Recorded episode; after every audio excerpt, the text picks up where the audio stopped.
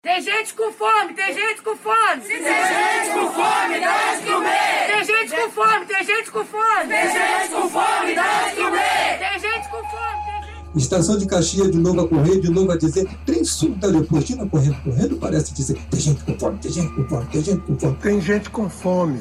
Se tem gente com fome, dá de comer. Tem gente com fome. Se tem gente com fome, Dá de comer. Se tem gente com fome, então dá de comer. Dá o de comer. Tem gente com fome. E se tem gente com fome, Dá de comer. Se tem gente com fome, Dá de comer.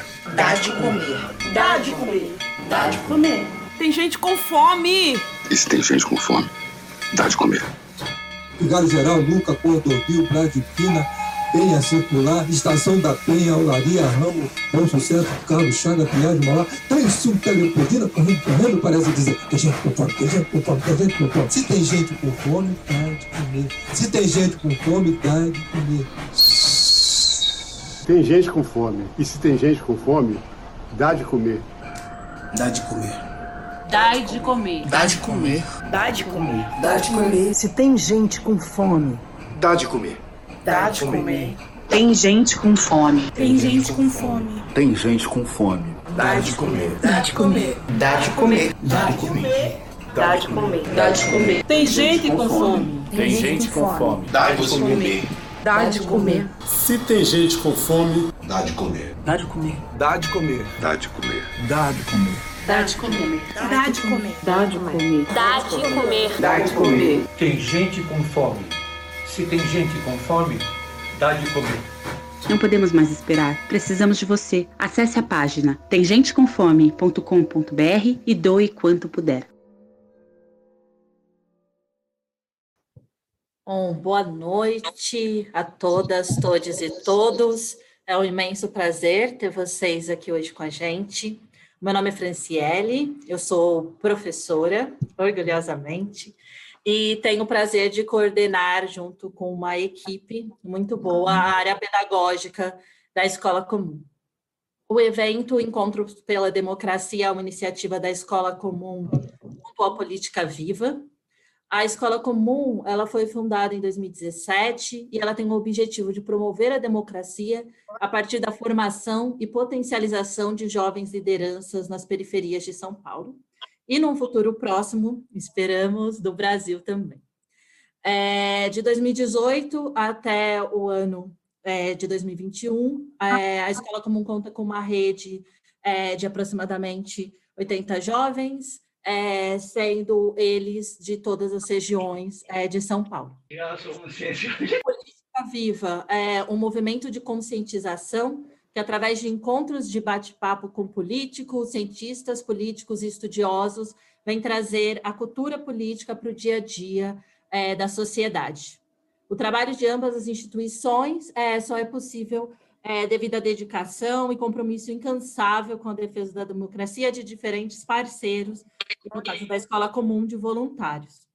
Hoje, é, inicio é, fazendo agradecimentos, em especial aos senhores Alckmin e Haddad, pela disponibilidade é, para esse diálogo tão importante, aos nossos alunos e alunas que estão presentes aqui hoje, vocês são a grande razão da Escola Comum existir e, e a potência de vocês é o que nos faz acreditar que o mundo pode ser melhor.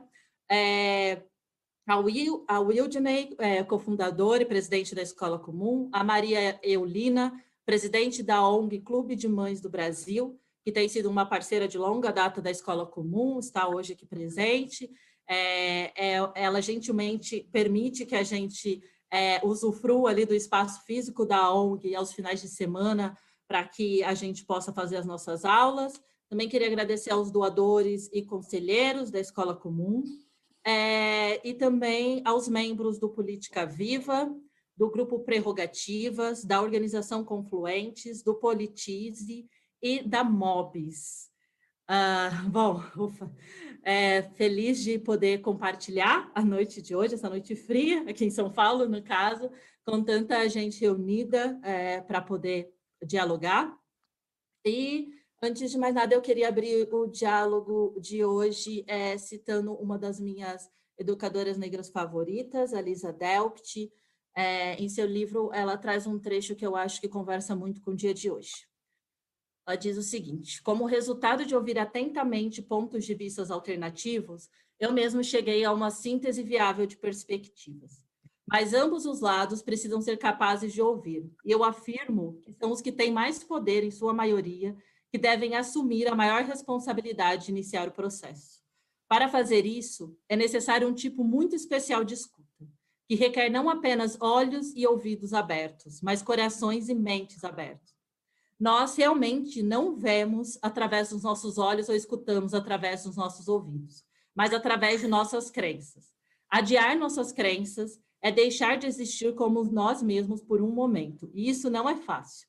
Também é doloroso, porque significa virar-se do avesso, abrir mão do próprio senso de quem você é, estar disposto a se ver à luz desagradável de talvez o olhar zangado de outra pessoa. Não é fácil, mas é a única maneira de aprender como é ser outra pessoa e é a única maneira de iniciar o diálogo. Bom, com isso, eu convido vocês a hoje serem corajosos para fazer as conversas que precisam ser feitas, Lembrar que aqui a gente desafia ideias e não pessoas, é, de respeitar e valorizar as diferentes ideias que vão ser colocadas aqui, de ouvir atenciosamente e se posicionar de forma respeitosa e de manter nossos, nossos corações e mentes abertos. Também vou pedir para quem é, puder, por favor, abrir a câmera, a gente interage não só verbalmente, mas a, também de forma não verbal, isso é muito importante é, vai ser bastante importante ao longo da nossa conversa. Bom, é, sem mais, vou passar para o Paulo. Paulo, por favor. Obrigado, Fran. É, parabéns à Escola como iniciativa. Obrigado ao governador, obrigado ao, a Geraldo, obrigado ao prefeito Fernando, obrigado também ao Angela Lira pela oportunidade de estar aqui, de quem fez o convite ao Geraldo. Bom, a, primeiro pedir pedir aí a, a, a escola da a escola como, como se retira, uma iniciativa sem fins lucrativos e que vive de doações e a ideia é capacitar jovens para que eles possam exercer posição de, de, de, liderança engaja, engajada cidadã. Então, pedir aos amigos aí, a gente vai circular no chat um, um, link de doação, é muito importante quem puder doar, existe doações mensais. Além disso, além dessa de promover essa essa capacitação. A escola também dá uma bolsa de 200 reais por mês. Então, quem puder doar, é, esse, ela tem já 84 alunos que vão ser formados, ao total de três anos. Esse ano está com uma quantidade menor, porque a quantidade de doação foi menor para as bolsas. Então, quem puder ajudar nessa doação recorrente, eu agradeço muito. A gente vai circular no, no link. É, essa, essa doação e depois também a gente vai enviar por e-mail para vocês um agradecimento a essa doação, é, que seria muito importante.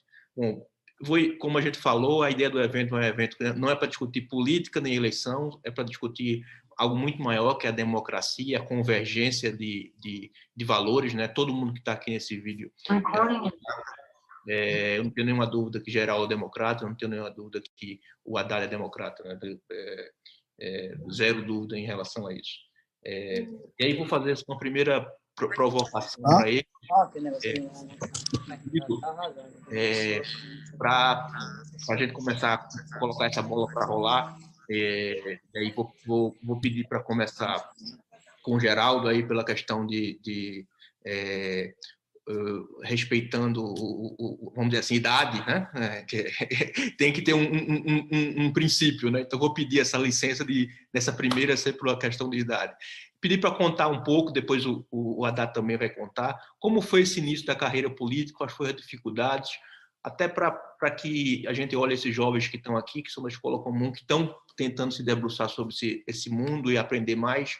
Obviamente que eles têm muitas outras, outras dificuldades, né, é, do ponto de vista eles, eles é, têm dificuldades, inclusive, diferentes, de, certamente, da que vocês enfrentaram, mas que podem olhar isso como exemplo. Né? Então, contar um pouco dessa trajetória, quais, quais foram as dificuldades e como vocês acham que esses jovens podem interagir ou olhar isso como exemplo e, na realidade deles, também procurar exercer essa, essa liderança cidadã, que é muito importante, independente de ser político ou não.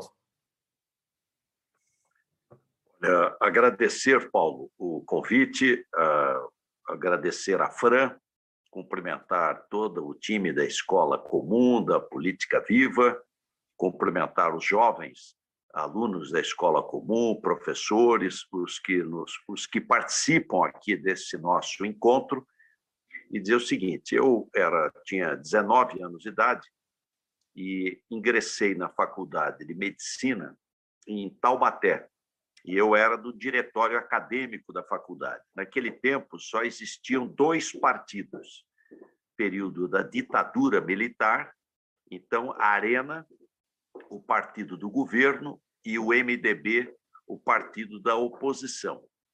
Eu, líder estudantil, fazia parte do diretório acadêmico da faculdade e, evidentemente, que na oposição, então, no, no Manda Brasa, no, no MDB. Uh, ah, acidentalmente, o presidente do diretório lá do MDB foi à faculdade convidar um colega meu, nós éramos dois só que estudávamos medicina lá, para assinar ficha no, no PMDB, por educação também me convidou, então nós dois nos filiamos no Manda Brasa, no MDB, oposição ao regime militar.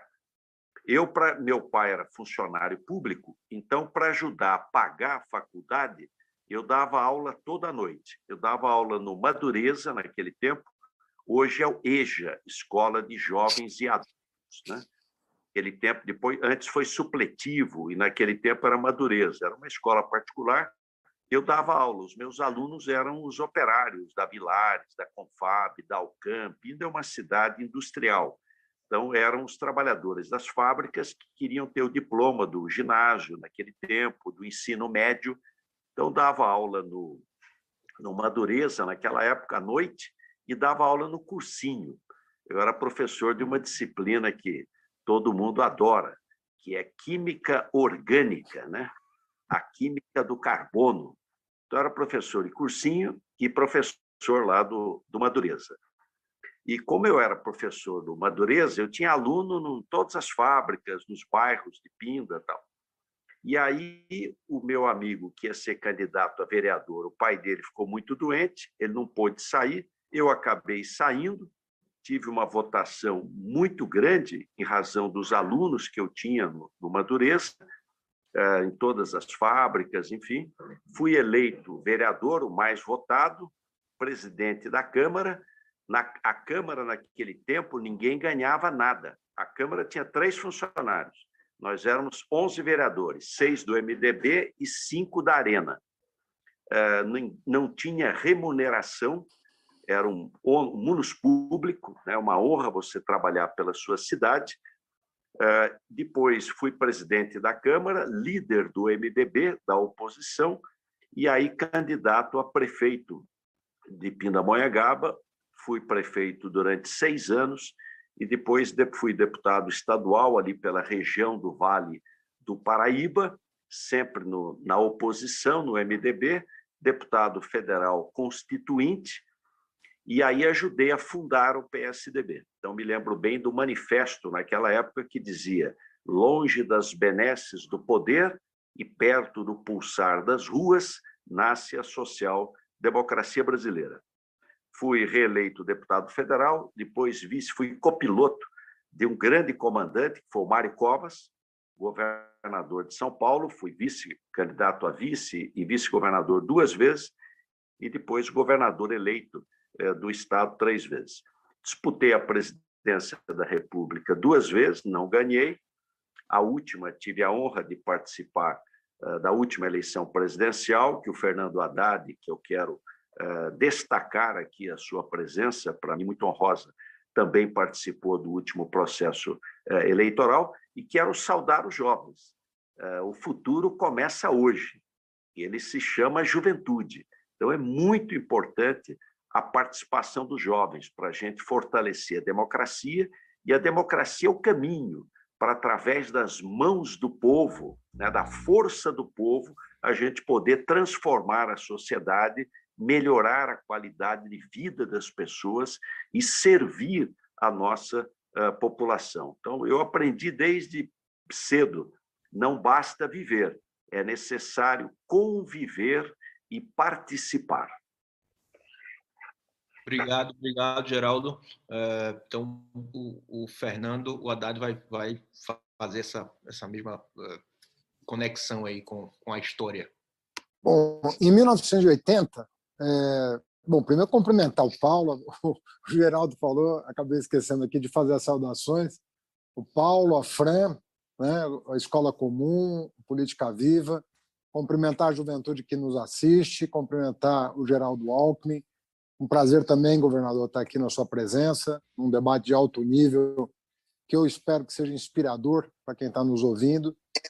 Bom, mas em 1980 acontece é, uma coisa é, que é uma inflexão na minha vida. Né?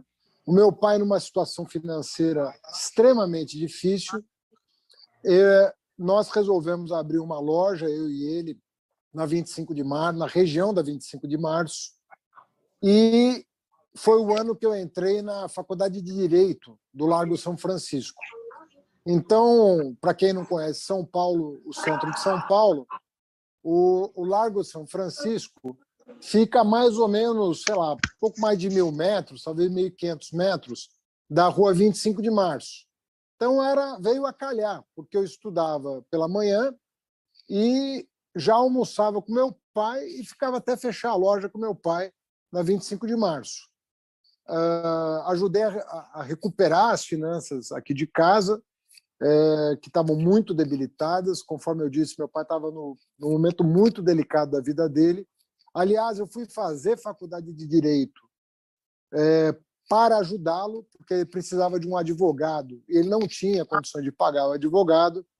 Eu queria ser engenheiro, já tinha me preparado para passar no vestibular de engenharia e acabei é, tendo que migrar para o direito para ajudar meu pai. Acabou tudo dando certo, porque eu acabei podendo também ajudá-lo na loja, né? na loja de tecidos que nós abrimos no mesmo ano que eu entrei na faculdade de Direito. E eu conheci a política ali, no Largo São Francisco, que é uma escola extremamente tradicional, muitos presidentes da República Velha saíram lá do, do Lago de São Francisco. O último presidente eleito, ex-aluno, foi o Jânio Quadros, mas há outras personalidades importantes é, de São Paulo, ex-governador é, Franco Montoro, por exemplo, que foi correligionário do, do, do Geraldo Alckmin, fundador do PSDB, estudou lá no Largo de São Francisco. É uma escola muito tradicional de direito. E eu comecei minha vida política presidindo o Centro Acadêmico 11 de Agosto, que é um centro acadêmico também muito tradicional, o primeiro centro acadêmico do país, fundado em 1903. E eu tive a honra de presidir o 11 de Agosto. Mas aí aconteceu uma coisa é, curiosa. É, eu deixei a, a política, a, a, me filiei ao Partido dos Trabalhadores ainda na faculdade mas aconteceu de eu não querer é, participar muito da vida político-partidária, porque me deu uma quase uma compulsão por estudar. Eu achava que para participar da vida política eu tinha que saber muito mais do que eu sabia. Eu precisava fazer mestrado, fazer doutorado, e foi o que eu fiz. Enquanto eu tinha a lojinha lá com meu pai, eu terminei a faculdade de Direito depois fiz o mestrado em economia, fiz o doutorado em filosofia e prestei concurso para professor da Universidade de São Paulo. E entrei no concurso. Isso tudo foi dos 18 até os 37 anos. Né? Então, passei um bom tempo da minha vida entre a loja e os estudos. Né? Aí aconteceu é, da Marta Suplicy ser eleita, no ano 2000, prefeita de São Paulo. E eu recebi é, convite do seu secretário de Finanças, que tinha sido justamente secretário do Franco Montoro, a que eu já me referi, e também ministro do Planejamento do primeiro governo civil depois da ditadura militar. Eu recebi o convite do João Sayad, essa personalidade muito interessante, um amigo querido, que me convidou para ser subsecretário, para ser o braço direito dele na Secretaria de Finanças. Bom, àquela altura, o meu pai já estava com a vida mais arrumada, né? quase 20 anos de trabalho. Eu já tinha doutorado, já tinha uma profissão, eu era professor da universidade, e eu então resolvi experimentar a vida pública num cargo né, em que eu fui nomeado mesmo. Né? Não era um concurso, era um cargo nomeado, um cargo de, de confiança, como se diz. Pois não? Eu não sei. Alô? Posso seguir? Então, só, só concluindo aqui. Bom, uh, depois eh, disso, depois que a Marta foi eleita prefeita de São Paulo em 2000, o Lula foi eleito em 2002 presidente da República. E aí, em 2013, eu fui convidado para ser assessor especial do ministro do Planejamento. Seis meses depois, eu fui convidado para ser secretário executivo do Ministério da Educação, que é uma espécie de vice-ministro, né? uma espécie de braço direito do ministro. E um ano depois, eu fui nomeado ministro da Educação, cargo que eu ocupei por sete anos. É, fui convidado, então, pelo presidente Lula que já tinha deixado a presidência, para representar o PT no, na campanha à Prefeitura de São Paulo em 2012. E me elegi prefeito em 2012, cumpri o mandato, não fui reeleito. Em 2018, eu substituo o Lula, que foi impedido de concorrer à presidência da República. Eu o substituo na condição de seu vice, assumo a cabeça da chapa, como a gente diz, e disputa a presidência da República em 2018. Fui para o segundo turno, mas não fui, não fui o vencedor. Então, hoje, eu, desde que eu deixei a Prefeitura de São Paulo, eu não, não ocupei mais cargos públicos. O que eu fiz nesse período? Eu voltei a dar, dar aula, primeiro no INSPER, que me convidou para ajudar a montar um, um curso de mestrado profissional em gestão pública, até para eu passar o conhecimento de gestão pública que eu acumulei nos, nos cargos que eu ocupei. E agora, em agosto, eu volto a dar aula na Universidade de São Paulo, na pós-graduação. Dou aula de ciência política a partir de agosto na USP, portanto. Obrigado, obrigado, Fernando. O Fran vai entrar com uma pergunta agora. Muito obrigada pelas respostas. Agora a proposta era é, é de um, um quebra-gelo aqui antes da gente iniciar é, com as perguntas sobre o nosso tema, né? E que de alguma forma está é, tá relacionado. Bom, vocês já se conhecem é, de, de, longa data, inclusive tiveram mandatos aí concomitantes, né? Haddad a nível municipal e Geraldo a nível estadual. E aí eu queria ouvir é, de ambos, né? Então, Haddad, qual é a característica que você mais admira no Alckmin? E depois, é, do Geraldo, qual é a característica que você mais admira no Haddad? Em mim mesmo? Não, primeiro, Haddad, qual é a característica ah, que você mais admira no Alckmin? Ah, bom, pensei que tinha que falar. Bom, eu, eu eu considero o governador comprometido, assim, uma pessoa que tem compromisso social. Então, a... eu consegui estabelecer parcerias com ele como prefeito, mesmo estando em partidos diferentes. É, eu já disse isso publicamente, vou dizer aqui também. Eu considero ele um tucano com mais compromisso social dos seus, dos seus companheiros de partido. Acho que ele tem um, um viés é, um olhar um pouco mais voltado para o social do que a média do PSDB. Então, eu, eu, como eu sou de um partido que só pensa nisso, vamos dizer assim, né? só pensa em, em olhar para.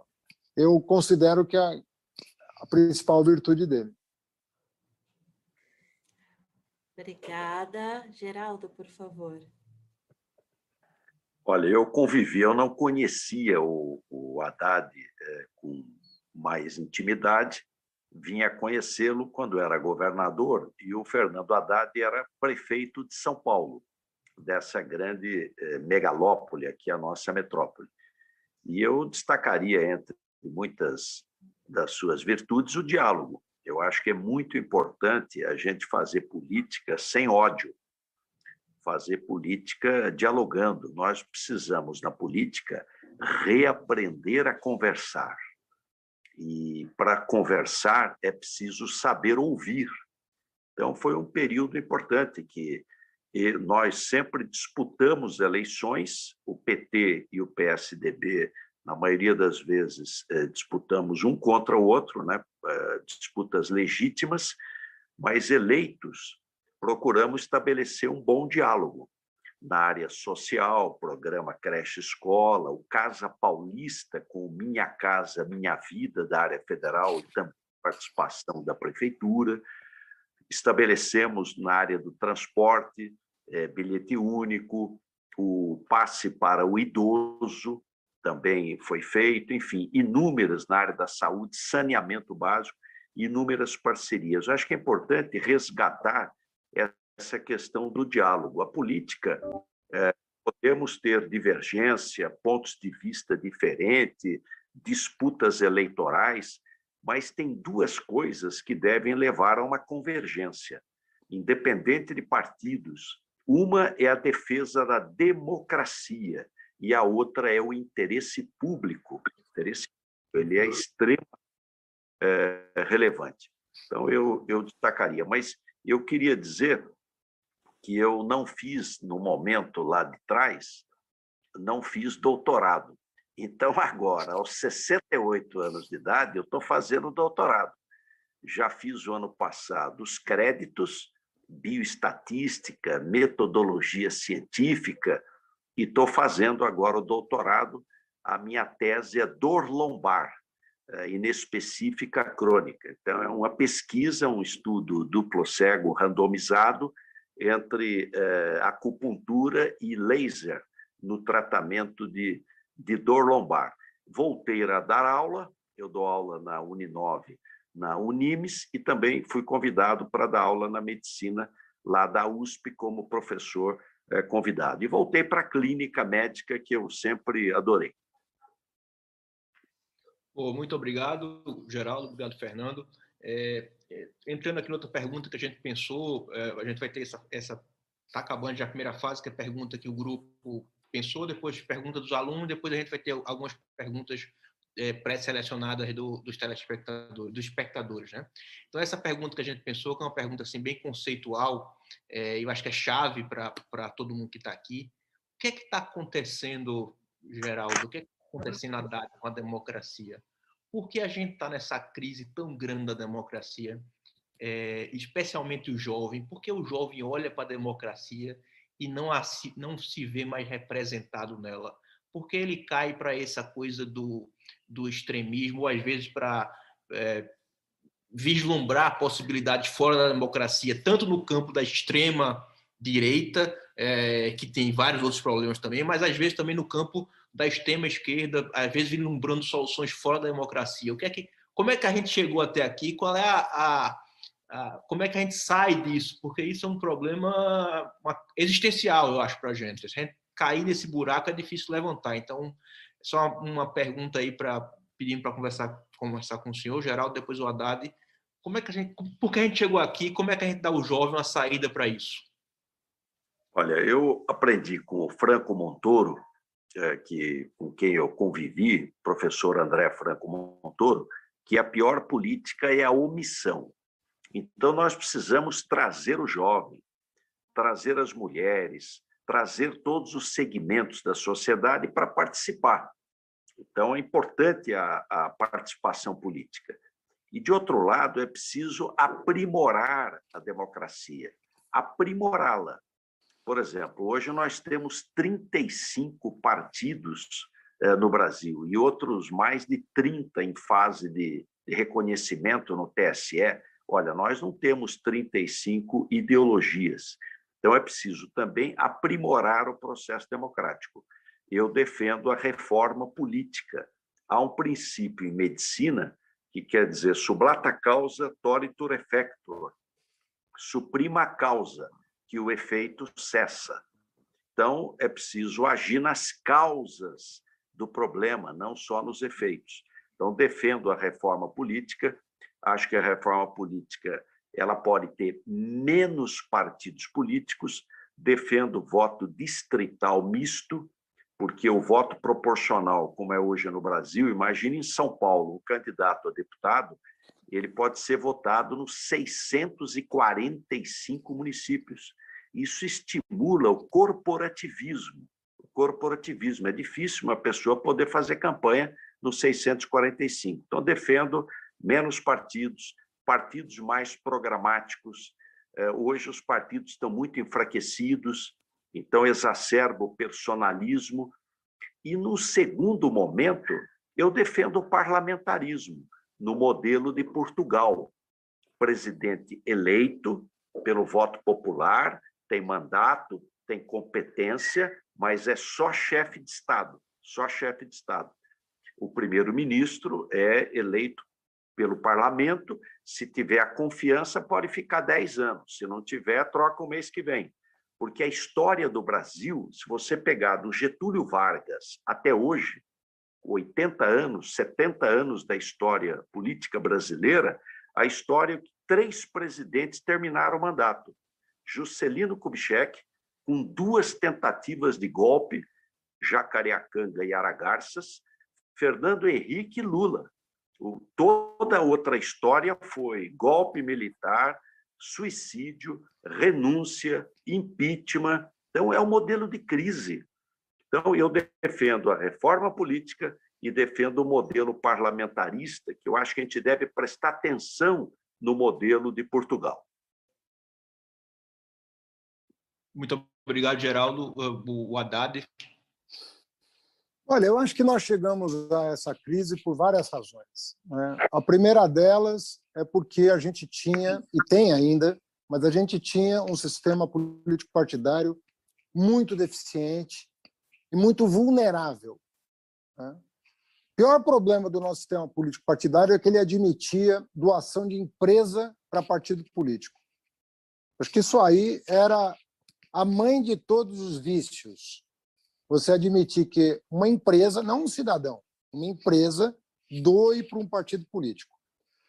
Por quê? Por que, que isso não dá certo, na minha opinião? Porque você começa a abrir uma zona cinzenta que vai se alargando com o tempo. Sabe? Os controles vão se perdendo. E a verdade é que os partidos políticos começam a perder o controle das suas próprias finanças e pessoas começam a falar em nome da política, às vezes sem sequer serem políticos. Isso criou um caldo de cultura que fez com que a maioria das pessoas perdesse a confiança na classe política como um todo. E isso contaminou, inclusive, o sistema de justiça, que passou a colocar todo mundo na vala comum, como se todo mundo que tivesse é, mesmo aqueles que tivessem se doando de boa fé para a vida pública, fossem confundidos com quem estava se locupletando no cargo ou, se, ou enriquecendo na vida pública, de forma ilegal, de forma ilícita. Isso gerou uma. Com a crise econômica que, que aconteceu, isso gerou uma descrença no sistema. E aí, quando você gera uma crença, uma descrença no sistema, você dá margem para o oportunismo, você dá margem para os demagogos, você dá margem para o discurso fácil, você dá margem para os oportunistas. E eu acho que isso aconteceu no Brasil de 2014 para cá. 2014 começa uma crise, né? ela é econômica, ela é política, ela é ética, elas são três crises sobrepostas, né? É uma crise institucional grave, né? o não reconhecimento de resultado eleitoral, a, a queda do preço das mercadorias que o Brasil exportava, condução da política econômica, as pautas bomba no Congresso Nacional, a crise ética que colocou todo mundo na vala comum, não tinha mais trigo e joio, tinha tudo, estava tudo misturado. E um país, às vezes, quando você tem muita. É que nem queda de avião, não tem uma razão só, tem várias razões. E o Brasil enfrentou uma tempestade perfeita, infelizmente, né, da, na qual nós estamos imersos até hoje. Eu acredito que as pessoas começam a se dar conta, né, e separando as coisas, né, e começam a se dar conta desse complexo quebra-cabeça em que nós estamos metidos. Quem está na vida pública sabe melhor o que aconteceu, porque né, lá. Né? é, nos bastidores assistindo o, o show de horrores que foram esses sete anos.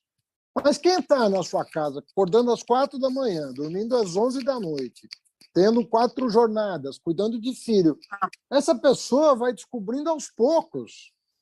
Né? Ela vai percebendo aos poucos o que aconteceu naqueles poucos minutos que ela tem para se informar.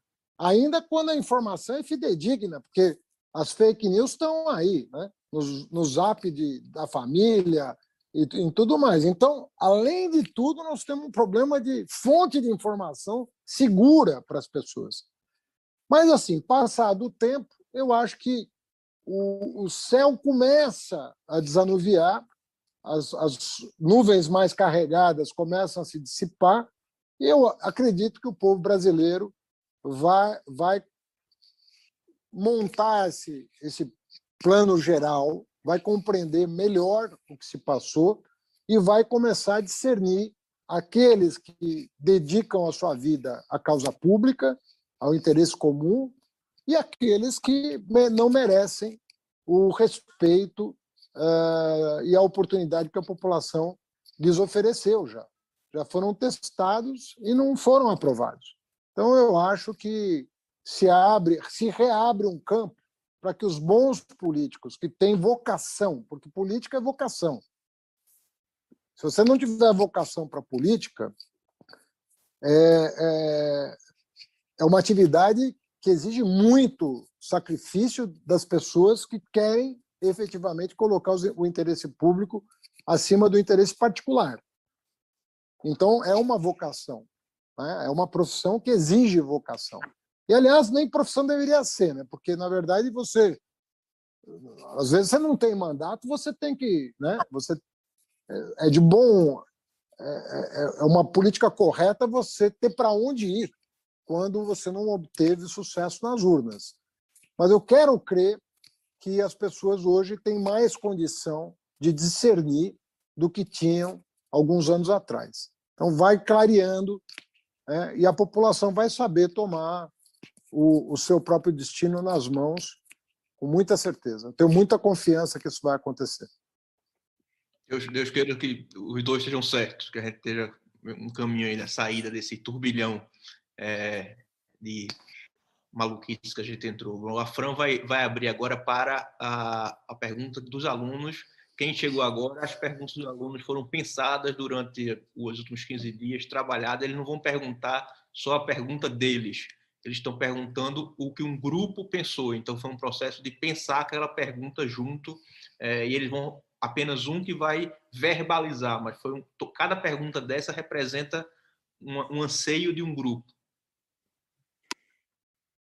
Obrigada, Paulo. É, e, e, ao longo desses 15 dias, é, foi um trabalho que eles fizeram, né, e bastante inspirado aí nessa pergunta que o Paulo fez anteriormente, mas partindo das vivências, dos saberes deles e também de muita, de muita pesquisa. É, Para começar, eu gostaria de chamar a Kemily. Por favor, Kemily.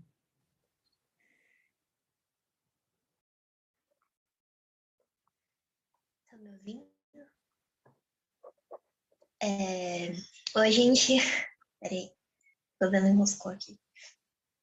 Meu nome é Kemily, eu sou estudante do ensino médio, faço parte da Escola Comum da Turma de 2021 e sou moradora do Jardim Maia, Zona Leste de São Paulo.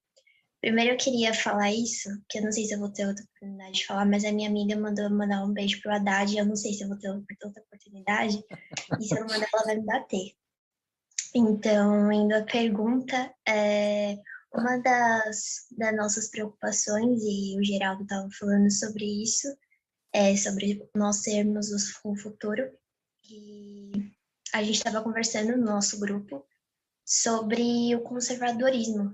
E uma das justificativas dele é que as pessoas mais velhas, elas têm perspectivas diferentes das pessoas mais novas e elas são consideradas mais aptas para liderar.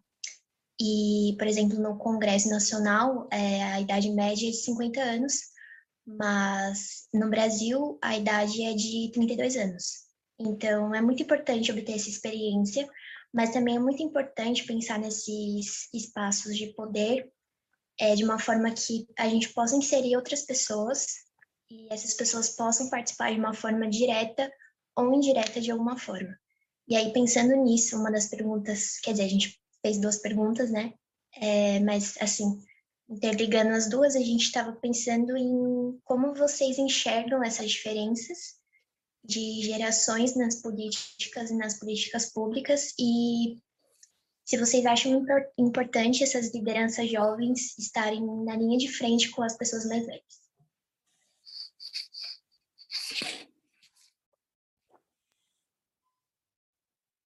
Pode é, começar com o, Fer, o Haddad depois o Geraldo. Bem, você retribua em primeiro lugar o beijo que você me mandou. Fico muito feliz com, com a consideração e também com a pergunta que você fez, que eu acho importante. Olha, é, eu vou te responder a partir da minha experiência, né? que, é, que é que eu tenho. Eu, eu vi gente entrar na política cedo e vi gente entrar na política tarde. Eu mesmo acho que entrei tarde na política. Eu participei da minha primeira eleição com 49 anos. Eu já tinha passado pelo setor público na condição de técnico. Mesmo um ministro, que é um cargo político, não é um cargo político em que você foi eleito, não é um cargo que você foi eleito para ocupar. Então, e eu não me arrependo de ter participado da minha primeira eleição tarde, porque eu queria era uma coisa que eu tinha em mim, que era fazer minha carreira acadêmica, me preparar para eventualmente contribuir é, com, com o que eu pudesse para o desenvolvimento do país. Mas eu tive amigos que se deram muito bem na política desde cedo e fizeram um papel relevante na política. Começaram como, ou como vereador ou como, ou como deputado. Então, tem, tem, tem de tudo na política. Eu acho que a gente deveria evitar é, as fórmulas prontas. Por exemplo, ah, você é muito novo, você não deve participar. Depende do perfil da pessoa. Ou, ah, você está com muita idade para se candidatar. Também não é verdade. Então, eu acho que a gente deveria respeitar o perfil da pessoa, os seus objetivos de vida, como ela enxerga a política, se ela enxerga a política como algo que ela vai seguir a vida toda, ou se ela vai abrir um parênteses na vida dela. Às vezes, uma pessoa é um empresário que resolve, por exemplo, um belo dia, eh, se dedicar ao país. Às vezes, é um professor que resolve deixar de lecionar por um tempo para se dedicar. Mas, eventualmente, ele não está pensando em ficar todo o resto da sua vida é, na, na vida pública. Talvez ele queira ter uma experiência. Uma experiência que pode ser de quatro anos, pode ser de oito, pode ser de vinte. Eu mesmo, quando entrei na vida pública, na gestão da Marta, imaginava ficar dois, três anos. Mas daí o Lula ganhou, virei ministro, virei prefeito, se estendeu por quase 20. Mas podia ter ficado em, em quatro e eu ia voltar a lecionar. Então, eu sairia um pouco dessas fórmulas prontas. Eu acho que é muito bem-vinda a participação do jovem na política. Não é verdade é, que a pessoa precise ter toda a experiência do mundo para se dedicar à vida pública. Ela pode se dedicar em vários níveis. Ela pode participar do, né, dos escalões é, iniciais da vida pública e, e voltar para sua vida privada. Não tem fórmula pronta. Eu acho que você tem que respeitar o seu perfil e as pessoas têm que respeitar também o seu perfil. Né? O, o, e você vai poder expor para o leitor quem você é, porque a pior coisa do mundo também é você querer passar uma imagem que não é você, sabe? Você querer fantasiar uma personalidade que não é você, vestir um personagem que é, porque uma hora isso isso vai se revelar e é, é a pior coisa que tem é quando descasa a tua imagem de quem você efetivamente é. Então, vai um pouco na onda do, do que o teu coração está mandando fazer. Se o teu coração está dizendo que a, hora é agora, vai. Se o teu coração está dizendo para você esperar um pouco mais, respeita o, o teu tempo também. Não, não se deixe levar pela ansiedade e nem se deixe impressionar pela idade. Sabe? Você pode estar com muita idade e querer contribuir. E vai ser bonito também. Obrigado, Muito obrigada, Haddad. É, seguimos com Alckmin. Desculpa, Paulo. Olha, Emily, sua pergunta é muito importante e eu estimulo que o jovem participe. Eu acho que é importante ele participar da, da vida pública, da vida do, da sua cidade, do seu estado, do seu país. Pode ser candidato ou não. Né? Que você tem inúmeras maneiras de, de participar. Eu, por exemplo, acabei sendo candidato, por acaso, mas fui. Naquele tempo, lá na década de 70, a política era mais romântica, mais idealista. Você tinha aquele sonho da redemocratização, né? porque todo regime ditatorial ele suprime a liberdade em nome do pão. Depois não dá o pão que prometeu e devolve a liberdade que tomou. Então, era uma luta para redemocratizar o, o país. Então, isso era um grande estímulo. É claro que acaba levando um sacrifício de natureza profissional, porque se você acaba interrompendo sua atividade profissional, às vezes bem no começo, depois para voltar. Eu fui deputado estadual, federal, eh, governador, abri mão de tudo, não tem aposentadoria de deputado estadual, de deputado federal, nada, nada, nada. Depois você tem que voltar para a atividade profissional, ser sua camisa. Mas vida pública é isso ela impõe risco, ela impõe sacrifício pessoal, profissional, familiar, às vezes, mas ela é muito importante, porque é amor. Política bem feita é amor ao próximo, é gostar de gente. E eu gosto de ver essa, essa parceria, o jovem junto com o mais maduro. É muito bom a gente estimular a juventude a participar no ensino médio, como está a Kemely, outros que já estão no ensino é, superior, o jovem participe, o mais velho. Tem uma história engraçada é, diz que o Miguel Arraes era governador de Pernambuco, já tinha quase 80 anos de idade, e aí, dando uma entrevista no rádio, é, ele estava, sai, não sai candidato, aí alguém ligou lá para o rádio e falou, mas o, pergunte ao governador Miguel Arraes, de Pernambuco, se ele não está com muita idade né, para ser candidato. Aí o Miguel Arraes respondeu: Não sei, eu vou consultar a mamãe, porque a mãe dele tinha mais de 100 eh, anos de idade. Então, eu vejo que é importante a participação de todos. E é muito bom o jovem vir com. Política é esperança. Política é esperança esperança de transformar, de melhorar. A pior política é a omissão.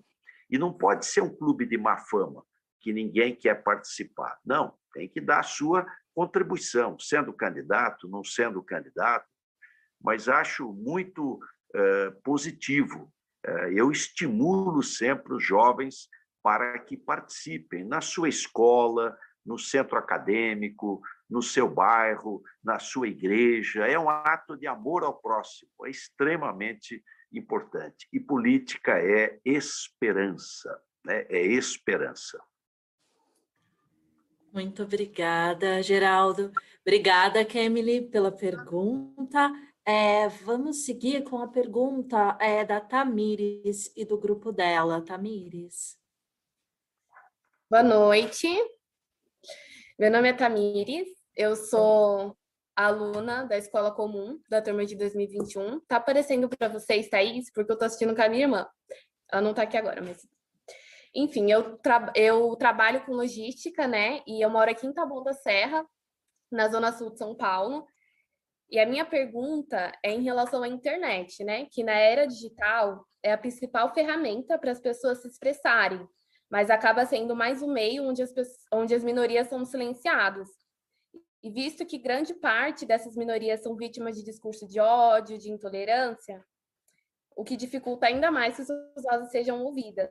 Então, eu gostaria de saber qual seria uma ação para que pudesse estabelecer uma forma de diálogo saudável entre essas pessoas, para que todos se sintam ouvidos, né? Começamos com o Geraldo agora. Ok. Tamires, a internet é um instrumento maravilhoso. Nós estamos aqui no meio digital, né, conversando, não estamos um do lado do outro, mas estamos aqui é, interagindo. Então, isso é uma revolução é, verdadeira. Nós vivemos num outro momento, e claro que a política passou a ter um papel importante. Então, a, e, e as pessoas passam a ser mais protagonistas. Isso é muito bom. Quer dizer, as pessoas não vão num comício para ouvir o comício, como era no passado. As pessoas iam lá no comício para ouvir discurso. Não, a, a, as redes sociais permitem uma interação melhor, uma participação, um protagonismo que é extremamente positivo. Claro que tem um lado ruim, fake news, uh, acaba, às vezes, desinformação. O Mário Covas dizia: o povo não erra, ele precisa ter todas as informações. É nosso dever levar estas informações, informações fidedignas, corretas, mas vejo que ela pode contribuir com maior participação, especialmente dos mais jovens, eh, na vida pública, na participação política eh, da juventude. Eu vejo de forma eh, muito significativa. Até no governo do Estado, criamos a Univesp, a Universidade Virtual do Estado de São Paulo, com inúmeros cursos à distância, até engenharia de produção, computação, além de pedagogia, enfim. Então, é, uma, é um instrumento importantíssimo que deve ser levado também para os governos, né? governo eletrônico, para você poder prestar melhor serviço público para a população com menor risco e com menor custo e estimular a participação no processo político. Veja de maneira positiva, com o cuidado de que a justiça eleitoral precisa estar atenta para que não se faça aí de rede social instrumento de calúnia, de injúria, de mentira, de fake news, uh, e procurando levar, desinformar a nossa população. Mas eh, acredito que possa ser um belíssimo instrumento de participação. Muito obrigada, Geraldo. É, Haddad. Bom, primeiro que assim é uma questão incontornável. Você não, a tecnologia ela impõe determinadas questões, você não vai ter volta atrás. Então você tem que fazer o melhor uso da tecnologia, né? Na verdade, o que você tem que pensar agora não é se vai ou não fazer a inclusão digital. É a melhor maneira de você usar essa tecnologia em proveito da cultura, da educação, da política com P maiúsculo, da informação fidedigna, então, é como fazer chegar essa tecnologia da melhor maneira possível. Eu acho que, em primeiro lugar, você sabe, vou te dar um dado, quando a gente é, começou a governar o país, tinha milhões de brasileiros sem energia elétrica. Sem energia elétrica. Eles estavam, no, como dizia o presidente, no século XIX. Será que nós vamos ter que esperar o século XXII para oferecer para as pessoas aquilo que os europeus já têm, os, norte-americanos já têm, vários países da Ásia já têm, que é a universalização do acesso à banda larga. Eu acho que não é razoável um país que pretende se desenvolver a gente não estabelecer de imediato um programa de inclusão digital forte. Gastaram-se bilhões e bilhões de reais né, para enfrentar a pandemia e não se pensou em como, é, já que nós tínhamos que passar por isso, não da maneira que passamos, né? foi um desastre a gestão da crise, mas uma das coisas que deveria ter sido feita e não, não foi feita até aqui é um programa enorme de inclusão digital. Entendeu? Até porque não se sabia, a, a, e não se sabe ainda no caso brasileiro, o tempo que ia levar da pandemia. Então, nós já tínhamos que estar, tá, ter deflagrado um amplo programa de inclusão digital. Agora, sempre quando aparece uma tecnologia de comunicação nova, isso vale para o telégrafo, para o rádio, para a TV e agora para a internet, ela é um pouco assustadora porque as pessoas, todos nós, não sabemos manuseá-la e não sabemos nos proteger dessa tecnologia. Isso é um aprendizado. Você começa a receber uma, um enxame de informações e às vezes você não consegue nem discernir o que, que é verdade, o que, que não é verdade, no que, que você pode confiar. Né? A rádio, é, quando surgiu a, a comunicação de rádio, ela deu um impulso em função da crise econômica, né, que adveio logo em seguida, deu um impulso a inúmeros regimes autoritários. E no centro do, do sistema capitalista, na Europa, você combinou a crise econômica com o rádio e explodiu é, regimes autoritários na Europa inteira. Não, não deixa de ser é, curioso que está acontecendo um pouco no mundo inteiro, de novo o mesmo fenômeno. Aí, no bojo da internet, quando vem a crise econômica, que começou em 2008, você também tem aí uma explosão do populismo extremado no mundo inteiro, em vários países do mundo. Então, isso assusta. Né? Isso assusta porque você fala, você vê que a base da democracia, né? você vê tremer a base da democracia. E você fica com receio de que esse autoritarismo possa escalar. E, às vezes, ele escala. Então, defender as instituições democráticas, defender o diálogo franco, defender a informação verdadeira, tá do lado da ciência, tá do lado da verdade. Tudo isso, né, sobretudo no momento que a gente está passando, é essencial. E fazer um bom uso da tecnologia que está à sua disposição é essencial.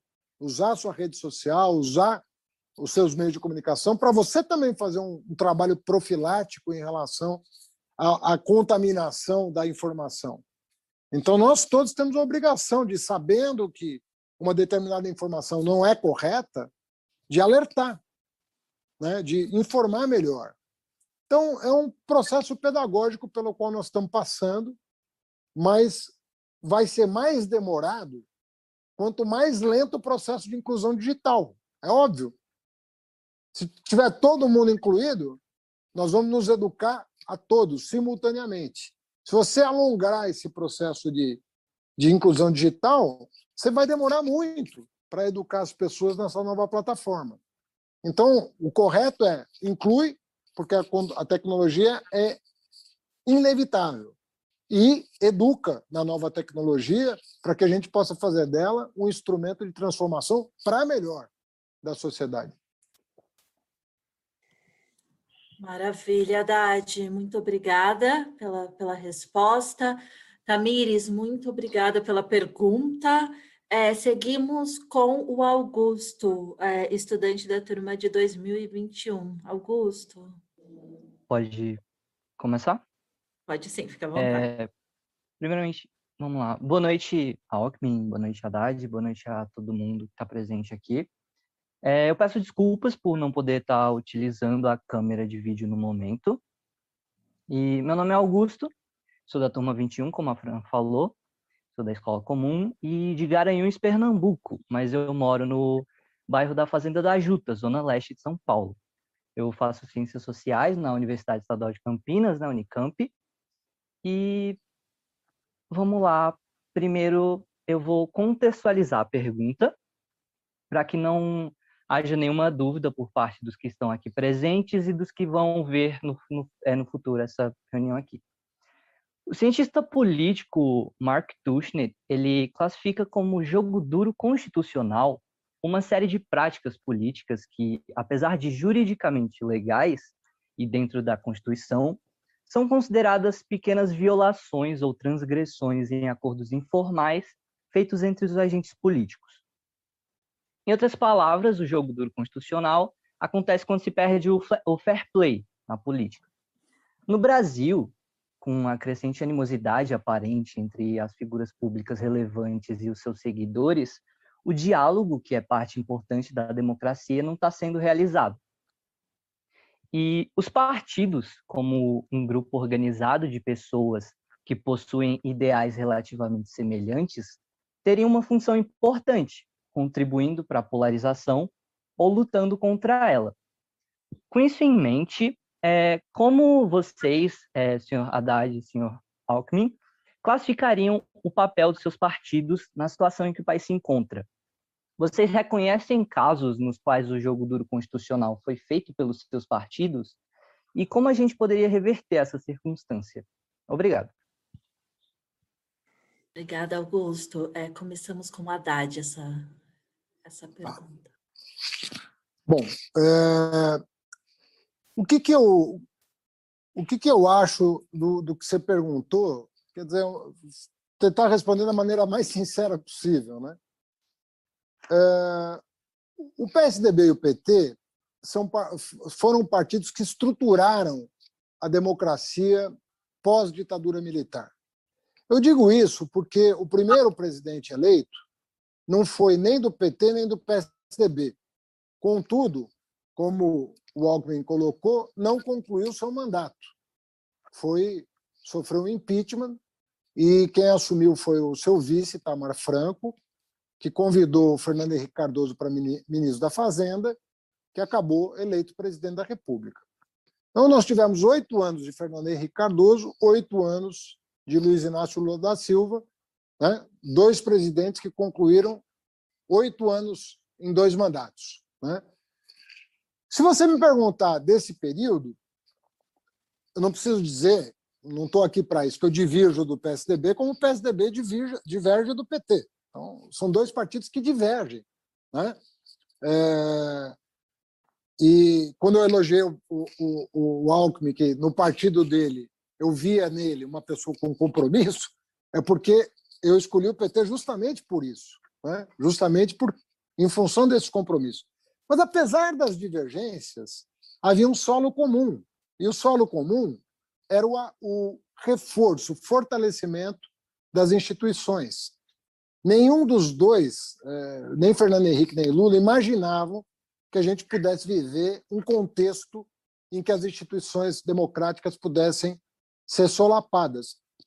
E nós disputávamos um campeonato como dois times disputam um campeonato querendo fazer mais gol. O que, não, o que eu não considero a palavra polarização nesse sentido uma palavra que é, passa a ideia de que algo ruim está acontecendo. Ué, são dois partidos disputando. Desde que se respeitem as regras do jogo, qual que é o problema de disputar um campeonato? Não tem problema nenhum.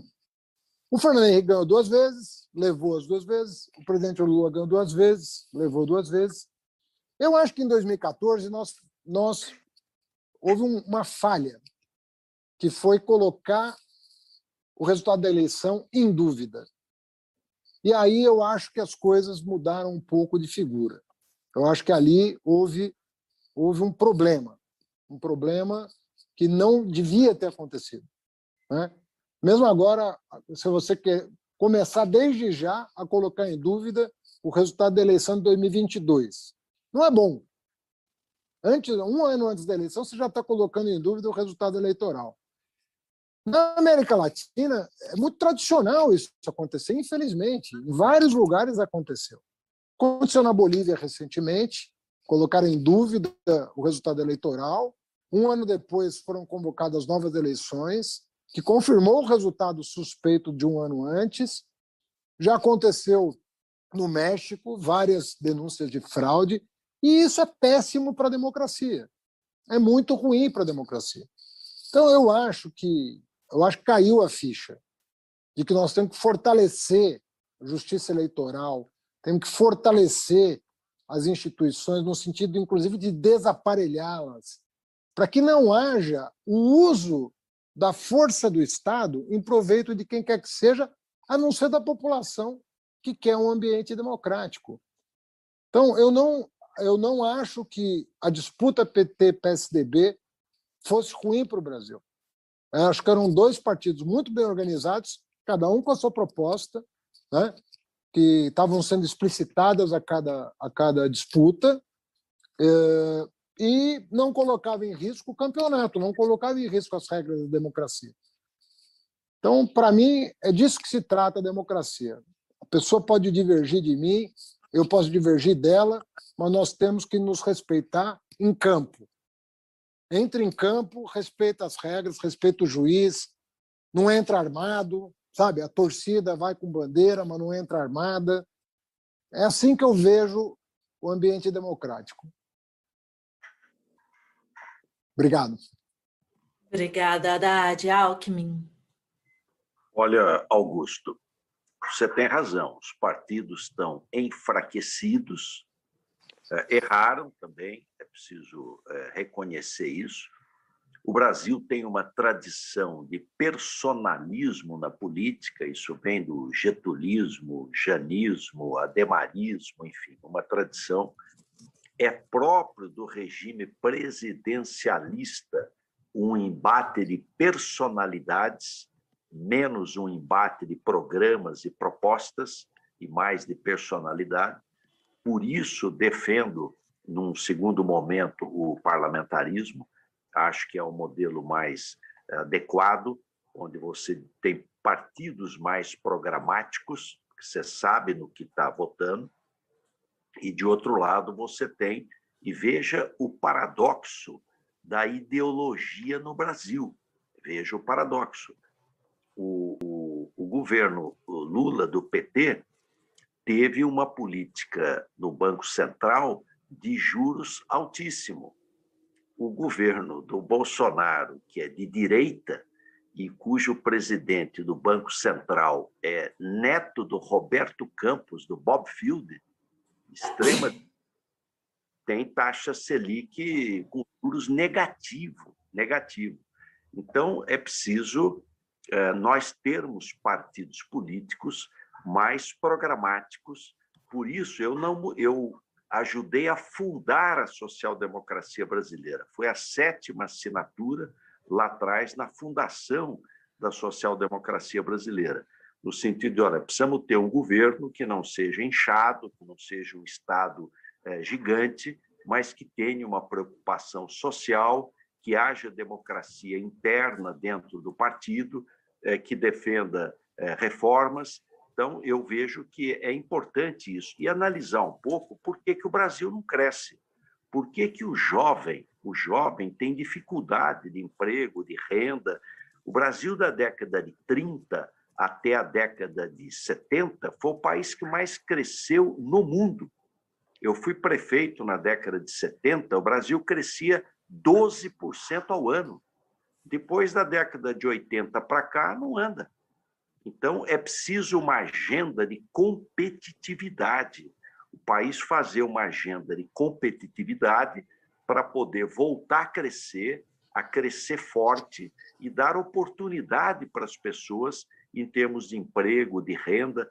Aliás, o Papa eh, Paulo VI, numa síntese lapidar, ele disse: o desenvolvimento é o novo nome da paz paz é fruto de oportunidade é, para as pessoas. Eu acho que você colocou o dedo na ferida. Os partidos estão enfraquecidos, há necessidade de nós termos menos partidos, mais programáticos, com mais é, clareza nas suas propostas, nos seus programas, e democracia com diálogo, né?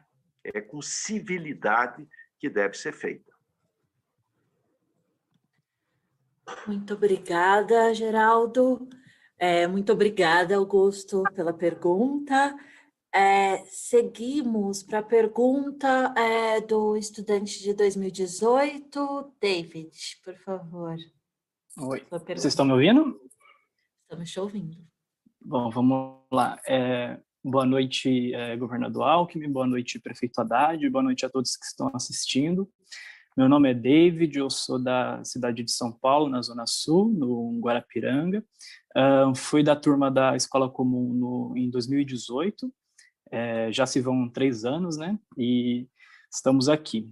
A pergunta que eu quero é, fazer é perguntar qual é o aprendizado das manifestações de 2013 para ambos, visto que Alckmin era governador do estado e o Haddad era prefeito da cidade quando estoura as jornadas de junho no país inteiro.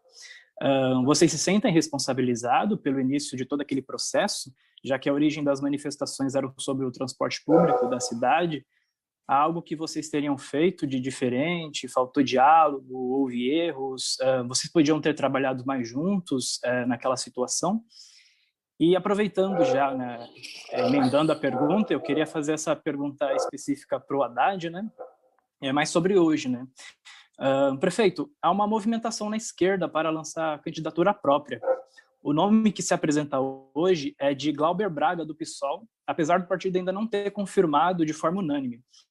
Esse deslocamento se dá tendo em vista da aproximação de Lula ao centro e à direita para ampliar votos na eleição deixando para segundo plano as pautas da esquerda, como a taxação das grandes fortunas, a revogação do teto de gastos, a volta do direito trabalhista e muitas outras.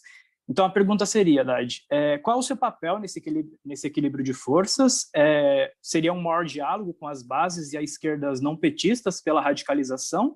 Ou a total entrega ao projeto liberal das elites, optando novamente pelo reformismo e a conciliação de classes? Obrigado fazer um comentário aqui, Fran. É, a gente tinha feito um acordo no começo é, do evento, né, que a gente não ia entrar, adentrar na questão eleitoral política, né? Então não queria descumprir esse acordo, porque eu acho que o combinado não é caro, né? É, então, em respeito aos dois convidados, é, em respeito aos demais convidados, eu acho que essa essa pergunta aí adentra nessa questão.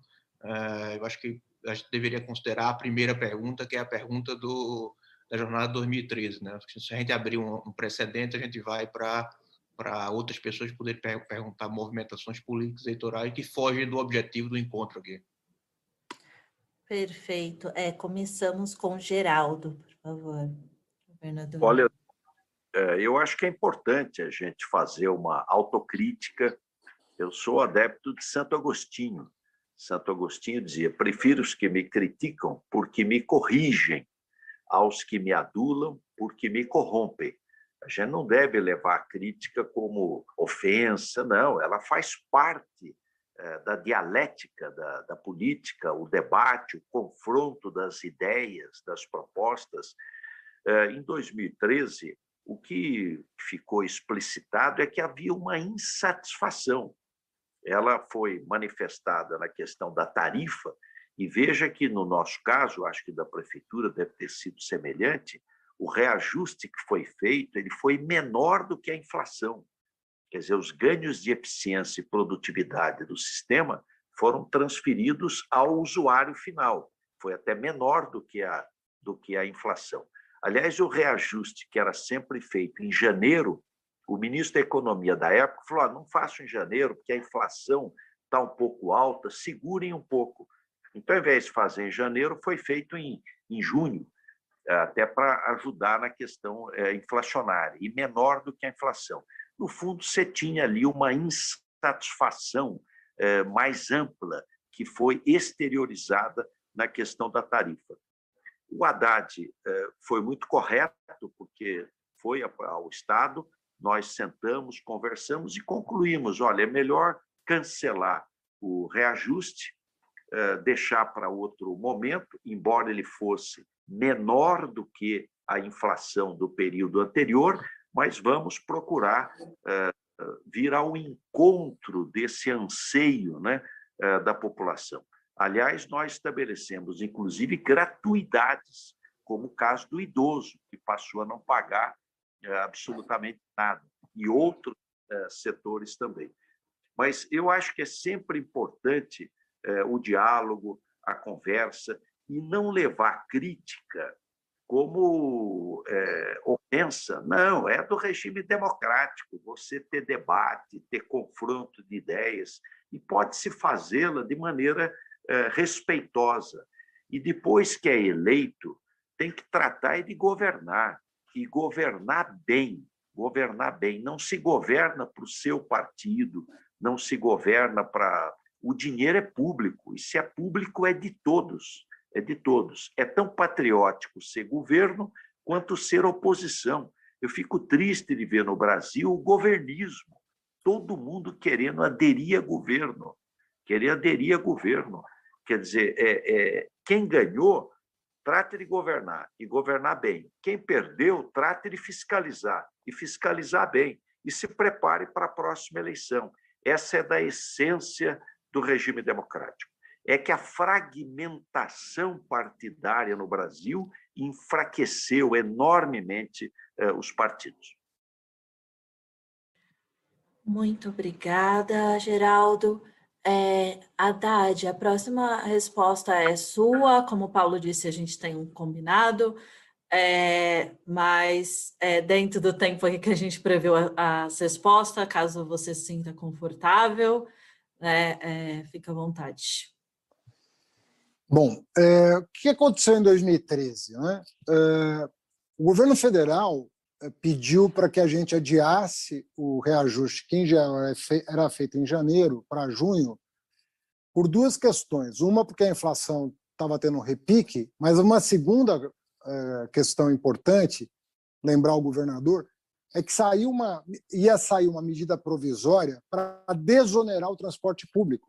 Ou seja, ia cortar os impostos do transporte público. E isso ia nos permitir dar um reajuste muito abaixo da inflação. Só para vocês terem uma ideia, a inflação acumulada no período era de 17%, e o reajuste foi de 6%, que acabou sendo cancelado depois. Por alguma razão, não havia clima para eh, discutir esse assunto. Eh, o, uh, o, pessoal do antigo MPL, né, que chamava, não, não tinha interesse em, em discutir esse assunto. Então, diante da extrema violência que tomou conta é, da, da cidade, é, vocês vão de lembrar pessoas com máscara nas ruas, assim, com. Sei como é que chamava, black bloc que chamava, né? E, e começou a ter uma destruição de, de, de patrimônio, inclusive público, colocar, tentaram colocar fogo no, no teatro municipal, na própria prefeitura. E aí nós sentamos e, obviamente, que cancelamos o reajuste de 6% diante de uma inflação de 17%. Eu acho que não tinha outro, outro caminho a não ser cancelar, é, porque a situação estava saindo completamente do controle, inclusive em outras cidades. Né? Eu lembro muito do, do Itamaraty, que é um patrimônio público tombado, é, sendo incendiado é, naquela ocasião. Então era uma, foi uma coisa muito, realmente muito violenta. E eu acho que nós tomamos a decisão correta de cancelar. E aí nós só voltamos a, a discutir o reajuste quando tínhamos recursos em caixa para dar o passe livre para o estudante, que foi dado um ano depois. Um ano depois, nós demos para todos os estudantes de escola pública 100% eh, de gratuidade. E, com, e o passe livre, assim, se eu não me engano, eram oito viagens por dia, totalmente livres para, os estudantes poderem, é, poderem transitar normalmente pela cidade e baixamos de 65 anos para 60 a gratuidade dos idosos, né, o que foi revogado recentemente, mas naquele momento nós tomamos essas duas medidas, mas isso deu um enorme trabalho que foi criar no orçamento o espaço necessário para atender a reivindicação. E São Paulo foi das primeiras cidades do Brasil a ter o passe livre do estudante e o passe livre do idoso. Mas não foi simples, foi um momento muito difícil é, da nossa vida e, infelizmente, eu acho que ali a, a extrema-direita tomou um pouco conta das ruas muito uma semana depois de deflagrado o movimento. Eu vi a mudança de perfil dos manifestantes acontecer muito rapidamente. Em coisa de uma semana, os meninos que tinham organizado o ato foram expulsos da rua e quem ficou na rua foram foi, foi o pessoal que escalou uh, a extrema-direita no país. Claramente isso. Né? Então, eu acho que ali merece uma atenção grande, porque não era uma coisa só. Era, era muita coisa que estava envolvida ali. E, inclusive, havia uma insatisfação com as boas coisas que estavam acontecendo no Brasil. Havia uma insatisfação com pagar FGTS para empregada doméstica, havia insatisfação com preto na universidade, com pobre na universidade, com periférico na universidade, havia insatisfação com o reajuste do salário mínimo, havia insatisfação com, com pobre no aeroporto, pegando avião, havia insatisfação com muita coisa, né? é, muita coisa correta que estava sendo feita. Então, não é verdade que a insatisfação que havia era tinha um sinal. Né? E, e, na verdade, a, o que ficou demonstrado é que não havia conciliação de classe. É essa que é a questão. O que você chama de conciliação de classe incomodou muita gente. Incomodou muita gente a empregada ter direitos, o pobre ter universidade, incomodou muita gente. Então, acho que, se, assim, respondendo a tua segunda pergunta, de uma maneira respeitosa às regras que foram nos colocadas, não era só insatisfação com que, entre aspas, podia estar faltando né, ainda fazer, do muito que já tinha sido feito. Era uma insatisfação justamente com o que tinha sido feito.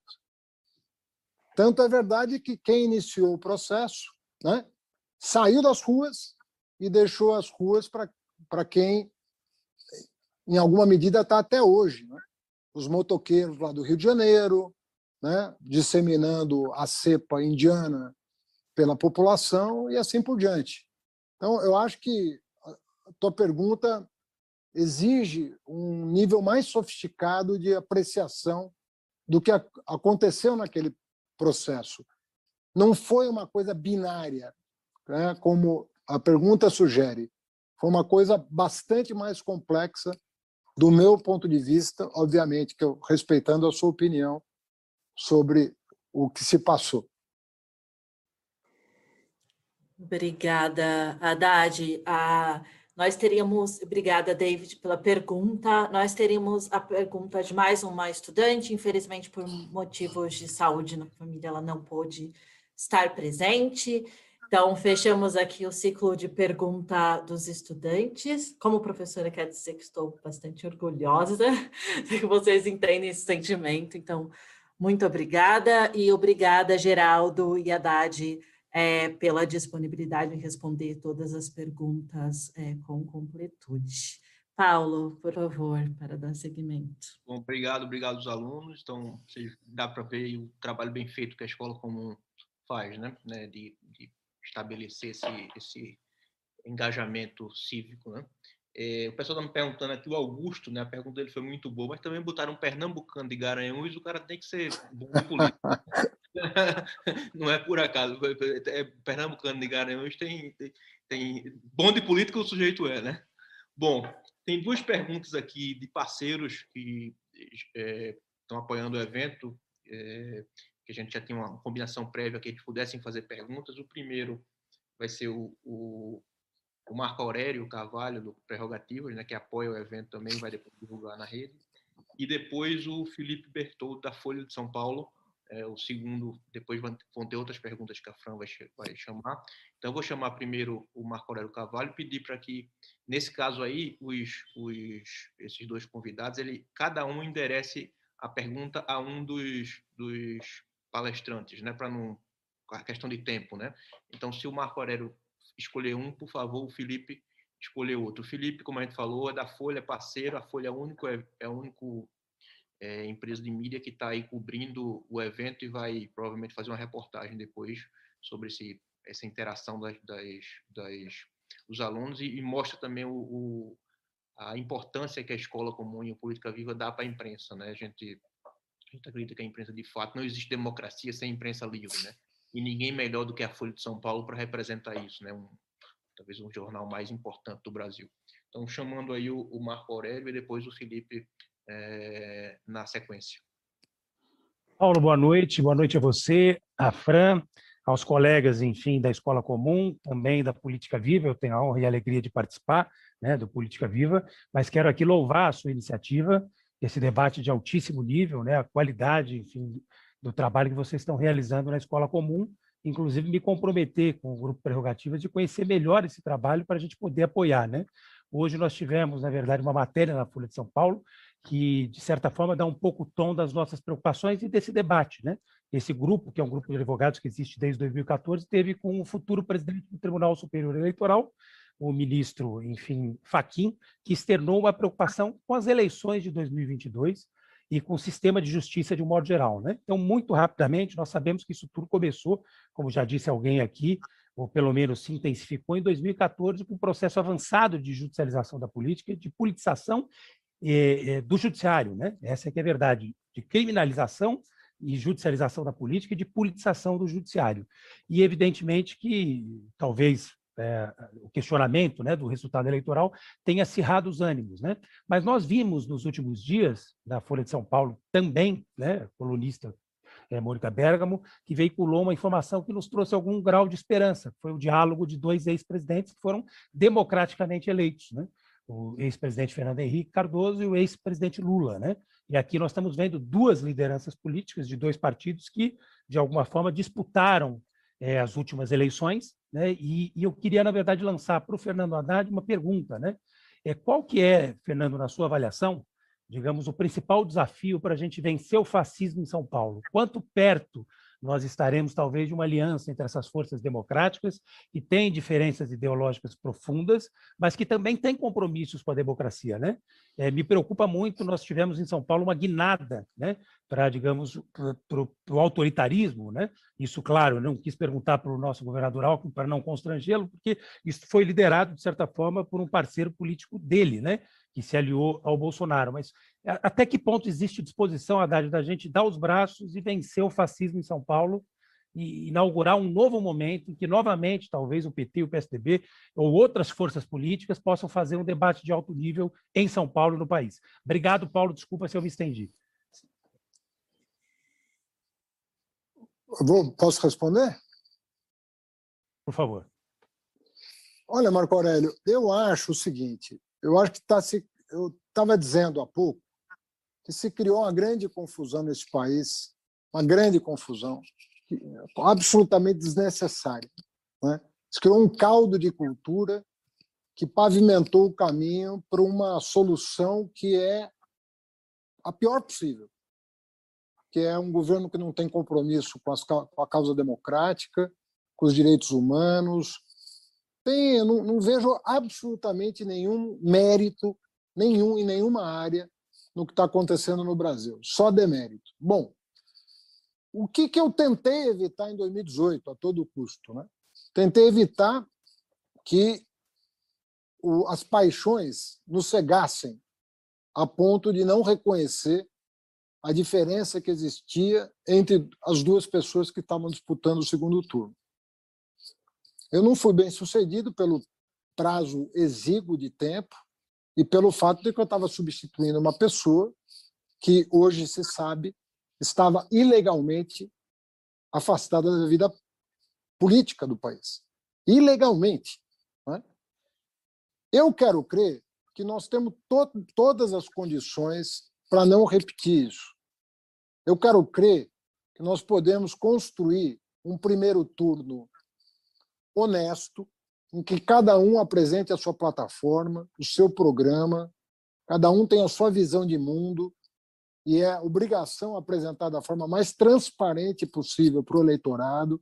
O eleitorado tem o direito de conhecer o perfil de cada eh, candidato, mas eu penso que nós devemos fazer um compromisso de segundo turno também. O, compromisso do, de primeiro é nos apresentar de forma civilizada e transparente.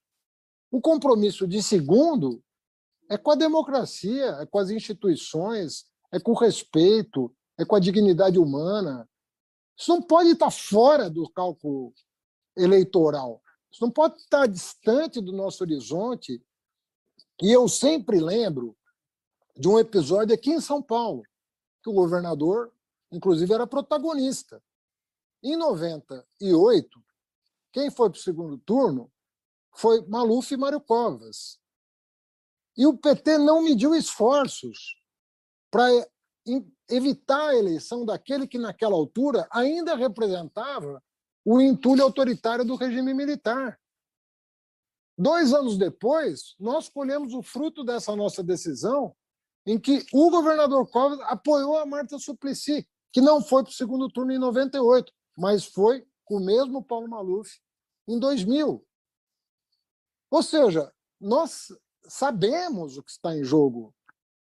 Nós não, não podemos nos deixar levar pelas paixões e não entender o que está em jogo. Mas eu tenho muita esperança, mas muita mesmo, de que em 2022 não vai repetir, não vai se repetir o que aconteceu em 2018, porque eu acho que, sabe, nós de alguma maneira, a duríssimas penas e com muito sofrimento, sobretudo da população, né, a classe política vai compreender que o que está em jogo né, é o destino de um país desse tamanho, 212 milhões de habitantes, 8 milhões e meio de quilômetros quadrados. Isso aqui não é brincadeira. Para o mundo, o Brasil não é só importante para os brasileiros. Vamos compreender isso. O Brasil ele é um player importante na geopolítica mundial, quando bem conduzido, quando bem governado, quando a pessoa que ocupa a presidência, a presidência tem estatura para fazer é, valer o peso específico do Brasil no concerto das nações. Então, o Brasil não é pouca coisa.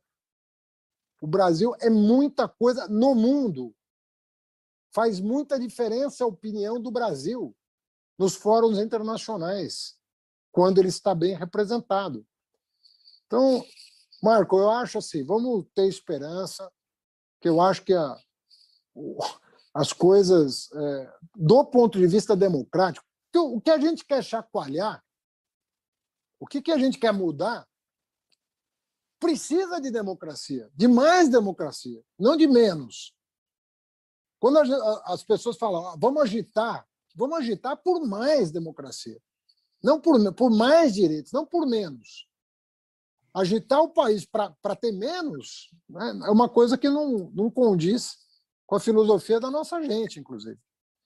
Então, eu estou com mais esperança de que nós vamos chegar a esse denominador comum em 2022. Cada um com seu programa, na, debaixo do braço, no primeiro turno. No segundo turno, é o Brasil acima, acima de qualquer interesse partidário. É o nosso destino enquanto nação. Obrigado, Fernando. É, o, o Felipe, agora, para é, imagino que para o Alckmin, né? e aí vou reforçar o, o, o, pedido né, da gente se manter fora das perguntas é, de, de, de, questões políticas e eleitorais e alianças, né?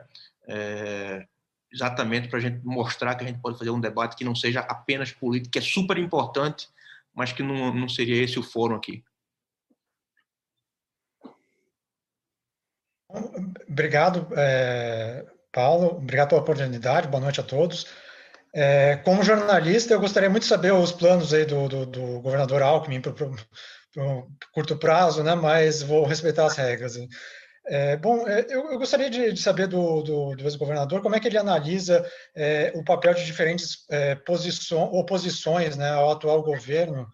É, a gente é, viu recentemente iniciativas como assinatura de manifestos, abaixo assinado, carreatas, mas parecem coisas muito dispersas, em que não existe uma certa união ali entre essas diferentes forças de oposição. É, agora, houve esse é, encontro muito simbólico, ali já mencionado, né, do ex-presidente Fernando Henrique com o ex-presidente Lula, sinalizando ali é, uma, uma certa união pra, por, pela, por, por uma causa democrática, segundo eles disseram, e eu queria saber como é que o senhor vê é, essa conjuntura e também saber se essa participação dos, de, das, do senhor e do, do, do ex-prefeito Haddad nesse encontro aqui também representa uma tentativa de aproximação, de um, é, é, uma sinalização nesse sentido. Olha, uh, Felipe, eu entendo o seguinte: quem ganhou governa, quem perdeu fiscaliza.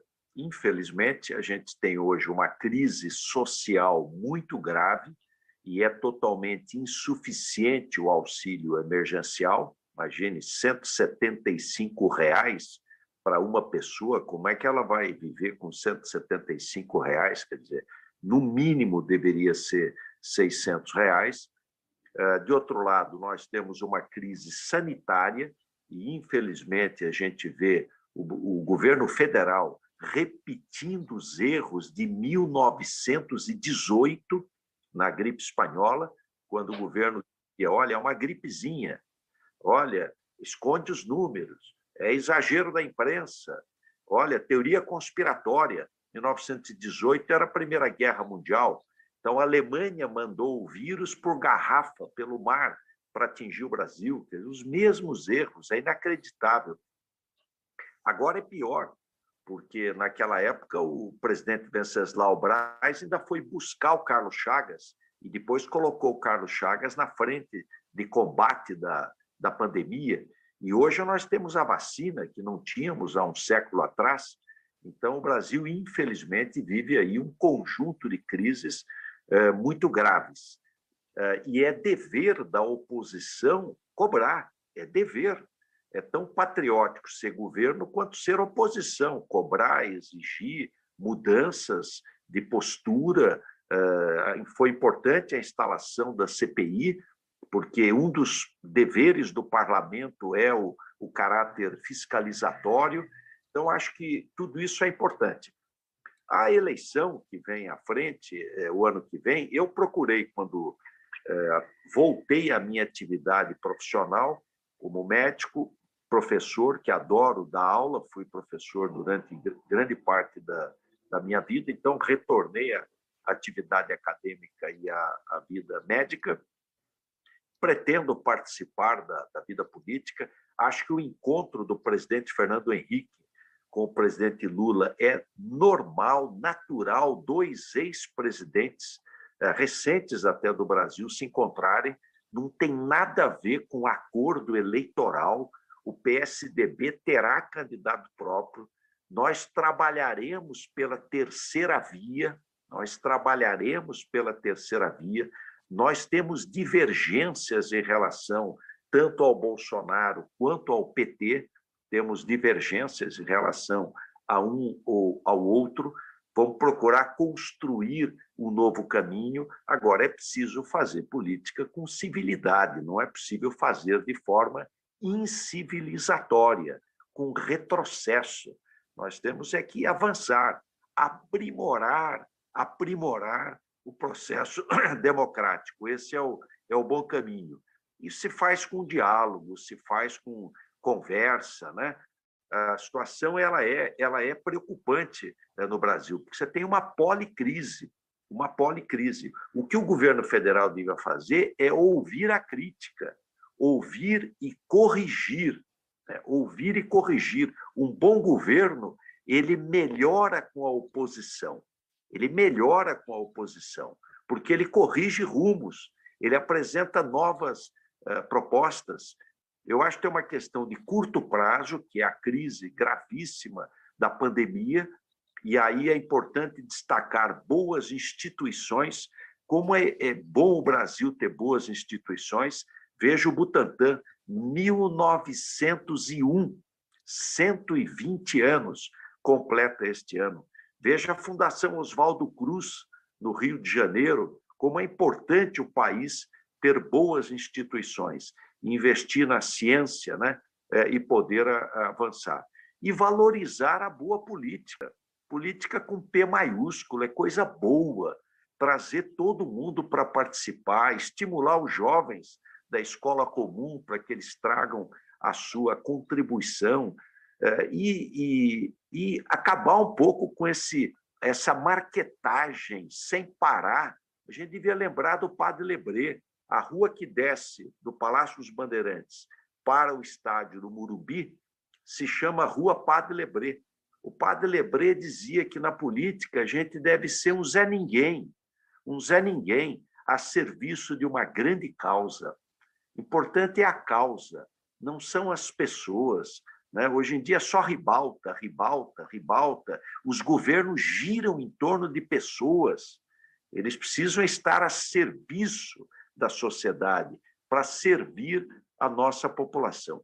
É nisso que eu acredito e acho que o Fernando Henrique foi muito importante Alguns interpretaram de forma errada, dizendo, não, ele está apoiando o Lula. Não, não está apoiando o Lula, não vai apoiar o Lula, vai ter candidato, vai trabalhar pela terceira via, mas conversar é necessário se a gente quer fazer boa política.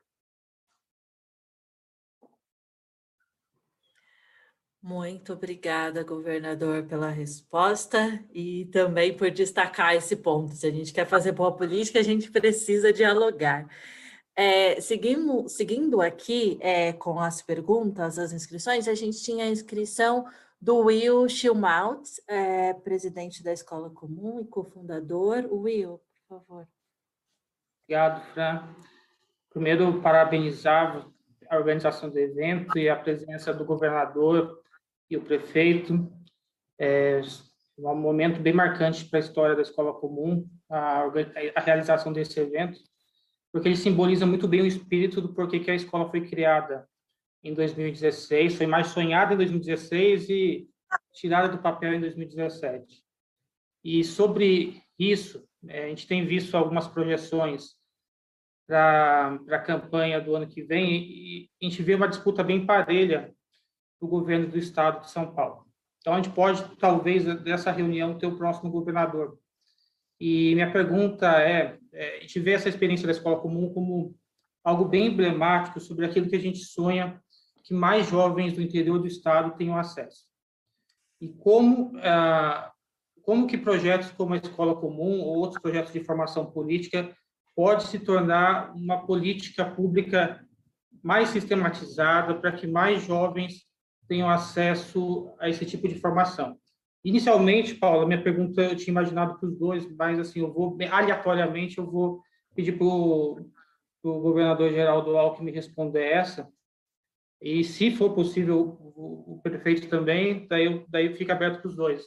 Mas como você tinha orientado um, para um só, então estou dirigindo ela para o governador.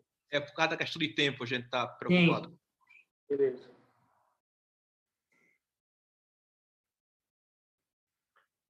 O Will, é, é muito importante a sociedade civil organizada. Então, movimentos como é, iniciativas como da escola comum é, devem ser saudadas. Quer dizer, não há governo ruim para a sociedade civil bem organizada. Isso faz toda toda a diferença.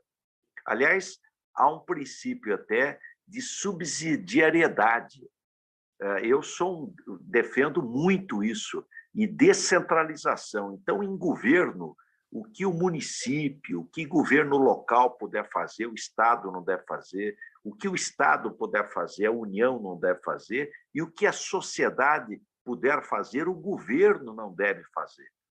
Aliás, queria dar um exemplo aqui na área da saúde. Eu fui relator da Lei 8.080, que é a Lei Orgânica da Saúde que instituiu o Sistema Único de Saúde, o SUS. Então, veja um bom exemplo de sociedade civil organizada. As OS, as organizações sociais, você tem todos os princípios do SUS. Gratuidade, não cobra nada de ninguém. Equidade, todos são tratados de maneira igual. Integralidade, vai desde a vacina até o transplante de órgãos universalidade é para todos, trabalhadores rurais, urbanos, empregado, desempregado. Então é muito importante você fortalecer a sociedade civil organizada. Eu quero destacar aqui a iniciativa da escola comum, da política viva, eh, estimular os jovens a trazerem a sua eh, contribuição eu acho que esse é o momento novo, né, do terceiro setor, da sociedade civil organizada, da interação, da participação. Né? Na vida não basta viver, é necessário conviver, participar, a participação dos jovens. Né? O grande desafio do mundo vai ser emprego e renda. Essa tem que ser a nossa preocupação central. A desigualdade aumenta. Eu fiquei um período em Harvard, nos Estados Unidos, em 2007, as universidades americanas fazem muita prospecção. Como é que é o mundo de 2010, 2020, 2030? É um mundo mais rico, muito dinheiro, mas mais desigual. As diferenças crescem, os ricos ficam milionários. Quem tem capital, capital multiplica esse capital. Veja agora na pandemia, as riquezas se multiplicaram. E aquele que não tem capital, só tem a força de trabalho, ele passa por dificuldade. Então, nós temos que estar concentrado na questão de emprego, renda, oportunidade, para que as pessoas realizem a sua vocação de servir através da sua atividade profissional. Isso não é um passe de mágica, mas é um conjunto, não tem uma bala de prata, mas um programa de desenvolvimento, de agenda de competitividade que permita florescer a atividade empreendedora, gerando mais emprego, renda, oportunidade para a população. Muito obrigada, governador. Seguindo aqui a ordem é, das nossas inscrições, agora pelo chat, eu gostaria é, de chamar a Mônica Bergamo. E aí, por uma questão de tempo, né, o nosso combinado era até as 10 horas, então que você, por favor, enderece a sua questão a um dos dois convidados. Mônica.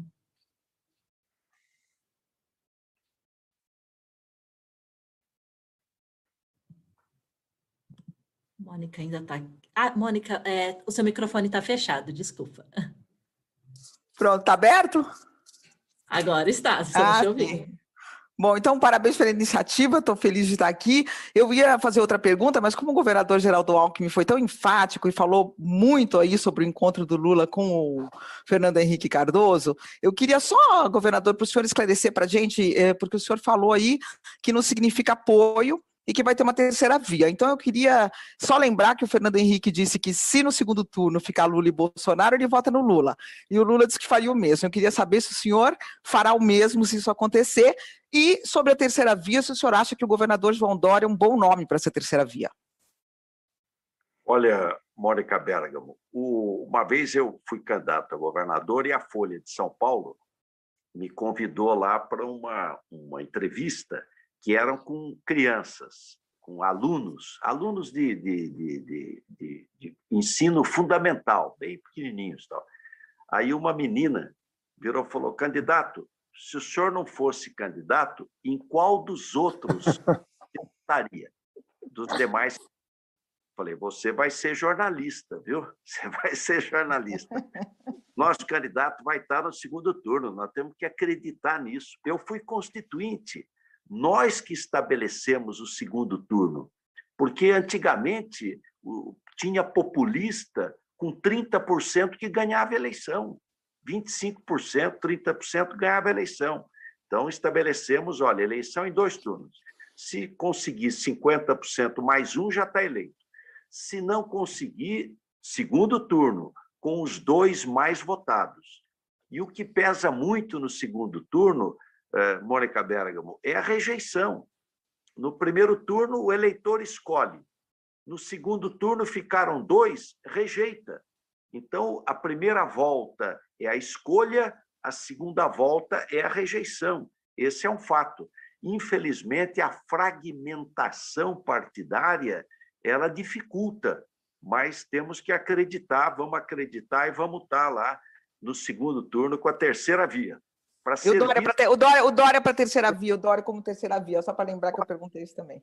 Pré-candidatos, é um dos pré-candidatos. Sempre que alguém se predispõe a servir a população, é um ato de desprendimento, de querer trabalhar pela população. Obrigada. Obrigada, Mônica. Obrigada, é, governador. A gente ainda tem alguns minutinhos. É, Paulo, se você me permite, é, eu gostaria de propor, então, né? A gente fez aí esse endereçamento de questões, mas queria pedir para o Haddad, se ele, é, se ele quiser, então, comentar essas duas últimas perguntas também, e aí a gente fecha esse ciclo de maneira balanceada aqui do tempo de fala. Bom, eu diria que o, que o gesto do presidente Fernando Henrique foi muito importante. Né? O presidente Fernando Henrique não é candidato, quem não é candidato tem mais liberdade de falar o que pensa, pensando no futuro do Brasil. Evidentemente, quem está na disputa, né, seja no Estado ou no governo federal, não vai é, transmitir a ideia né, de que não estará no segundo turno. Mas o presidente, Fernando Henrique vai fazer 90 anos, agora em junho. e sabe o que aconteceu com o Brasil em 2018 e declarou que anulou o voto dele.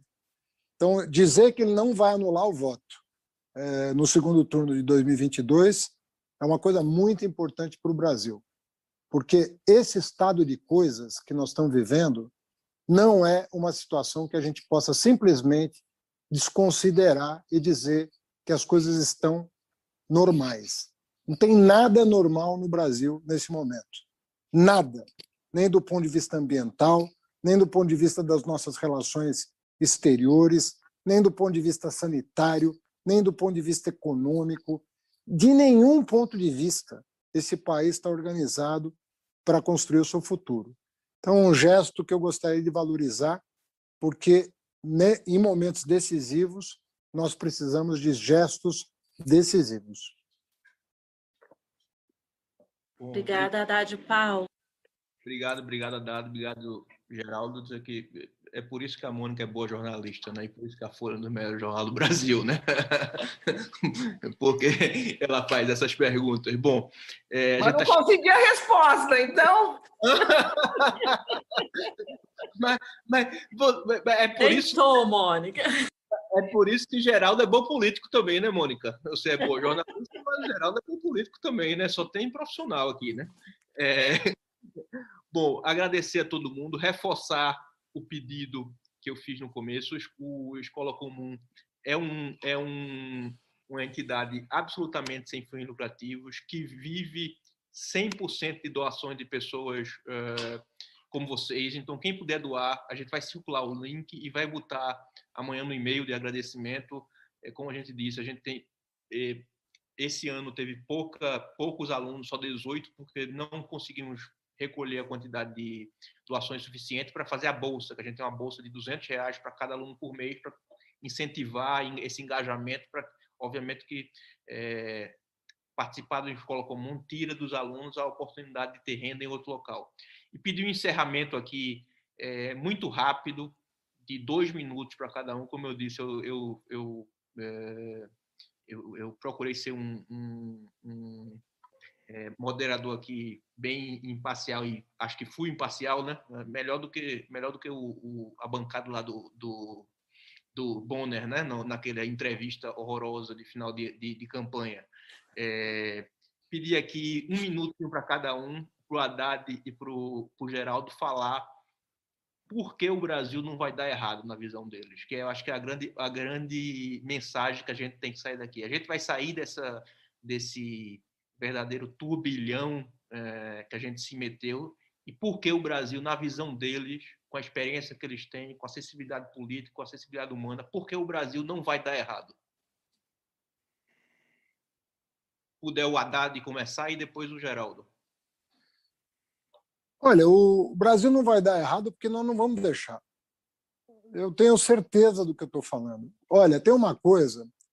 Eu, nessa pandemia, acabei tirando muito tempo para ler. Como todo o tempo que eu gastava no trânsito, eu investi na biblioteca aqui de casa e li muito mais do que eu poderia ter lido se, se não fosse essa, essa crise que nós estamos vivendo. Dei aula virtualmente, então acabou, acabei lendo muito, muito mesmo. E uma das coisas que eu aprendi lendo livros de história, sobre a história das grandes nações, é que quando as camadas mais humildes da população chegaram à universidade, no caso do Brasil, os pobres, os pretos, os periféricos, aí as nações se encontraram com o seu futuro, não antes disso. Ou seja, quando o filho do trabalhador atinge os níveis mais elevados de ensino e passa a considerar o país um projeto dele também, você reúne a massa crítica necessária para dar um salto de desenvolvimento, um salto de qualidade. Isso está acontecendo agora nesse, nesse país. É a primeira geração de pobres que chegam à universidade. Essa, essas pessoas vão mudar o Brasil. Vocês podem ter certeza que eles vão pegar esse país na mão e vão transformar o Brasil para melhor, como nunca aconteceu nos 500 anos da nossa história. É por isso que o Brasil vai dar certo. Obrigado, Ladi. Olha, agradecer à Escola Comum o convite, agradecer a presença do Fernando Haddad aqui conosco, todos que estão nos acompanhando e participando. Política é esperança. O Eduardo Campos dizia: não vamos desistir eh, do Brasil. O Brasil tem tudo para ser uma grande nação. Aliás, o Brasil, que era um país pobre na década de 30, muito pobre, ficou, ficou um país de classe média de renda média, de renda média, melhorou. Só que está nessa armadilha de renda média há 40 anos. O Brasil ficou muito caro. O Brasil é um país caro para quem vive aqui dentro. Então, o poder de compra fica pequeno e caro para exportar. Consegue exportar minério de ferro e soja, produto primário. Então, é preciso uma agenda de competitividade para o Brasil voltar a crescer, crescer forte, melhorar a renda da população, ser um país mais justo, fazer reformas, sim, com justiça social, mas é, elas são necessárias, aprimorar uh, todo o seu arcabouço político no sistema democrático, uh, de outro lado, fortalecer boas instituições. País tem dimensões continentais. Enquanto a América Espanhola se dividiu em N países, o Brasil se manteve unitário na América Portuguesa, num país de 8,5 milhões de quilômetros quadrados, povo trabalhador, recursos naturais, terras férteis, vai ser o celeiro, já é hoje, o celeiro do mundo na questão da produção de proteína animal e vegetal, investir para valer na questão da educação, da inovação e de reformas que permita uma, uma agenda de competitividade para o Brasil voltar a crescer, como cresceu 50 anos ininterruptamente. O Brasil, de 30 a 80, cresceu em média 5% ao ano. Ao ano, 5% ao ano. Quando eu fui prefeito na década de 70, o Brasil crescia 12%. O jovem saía da escola, podia escolher três empregos.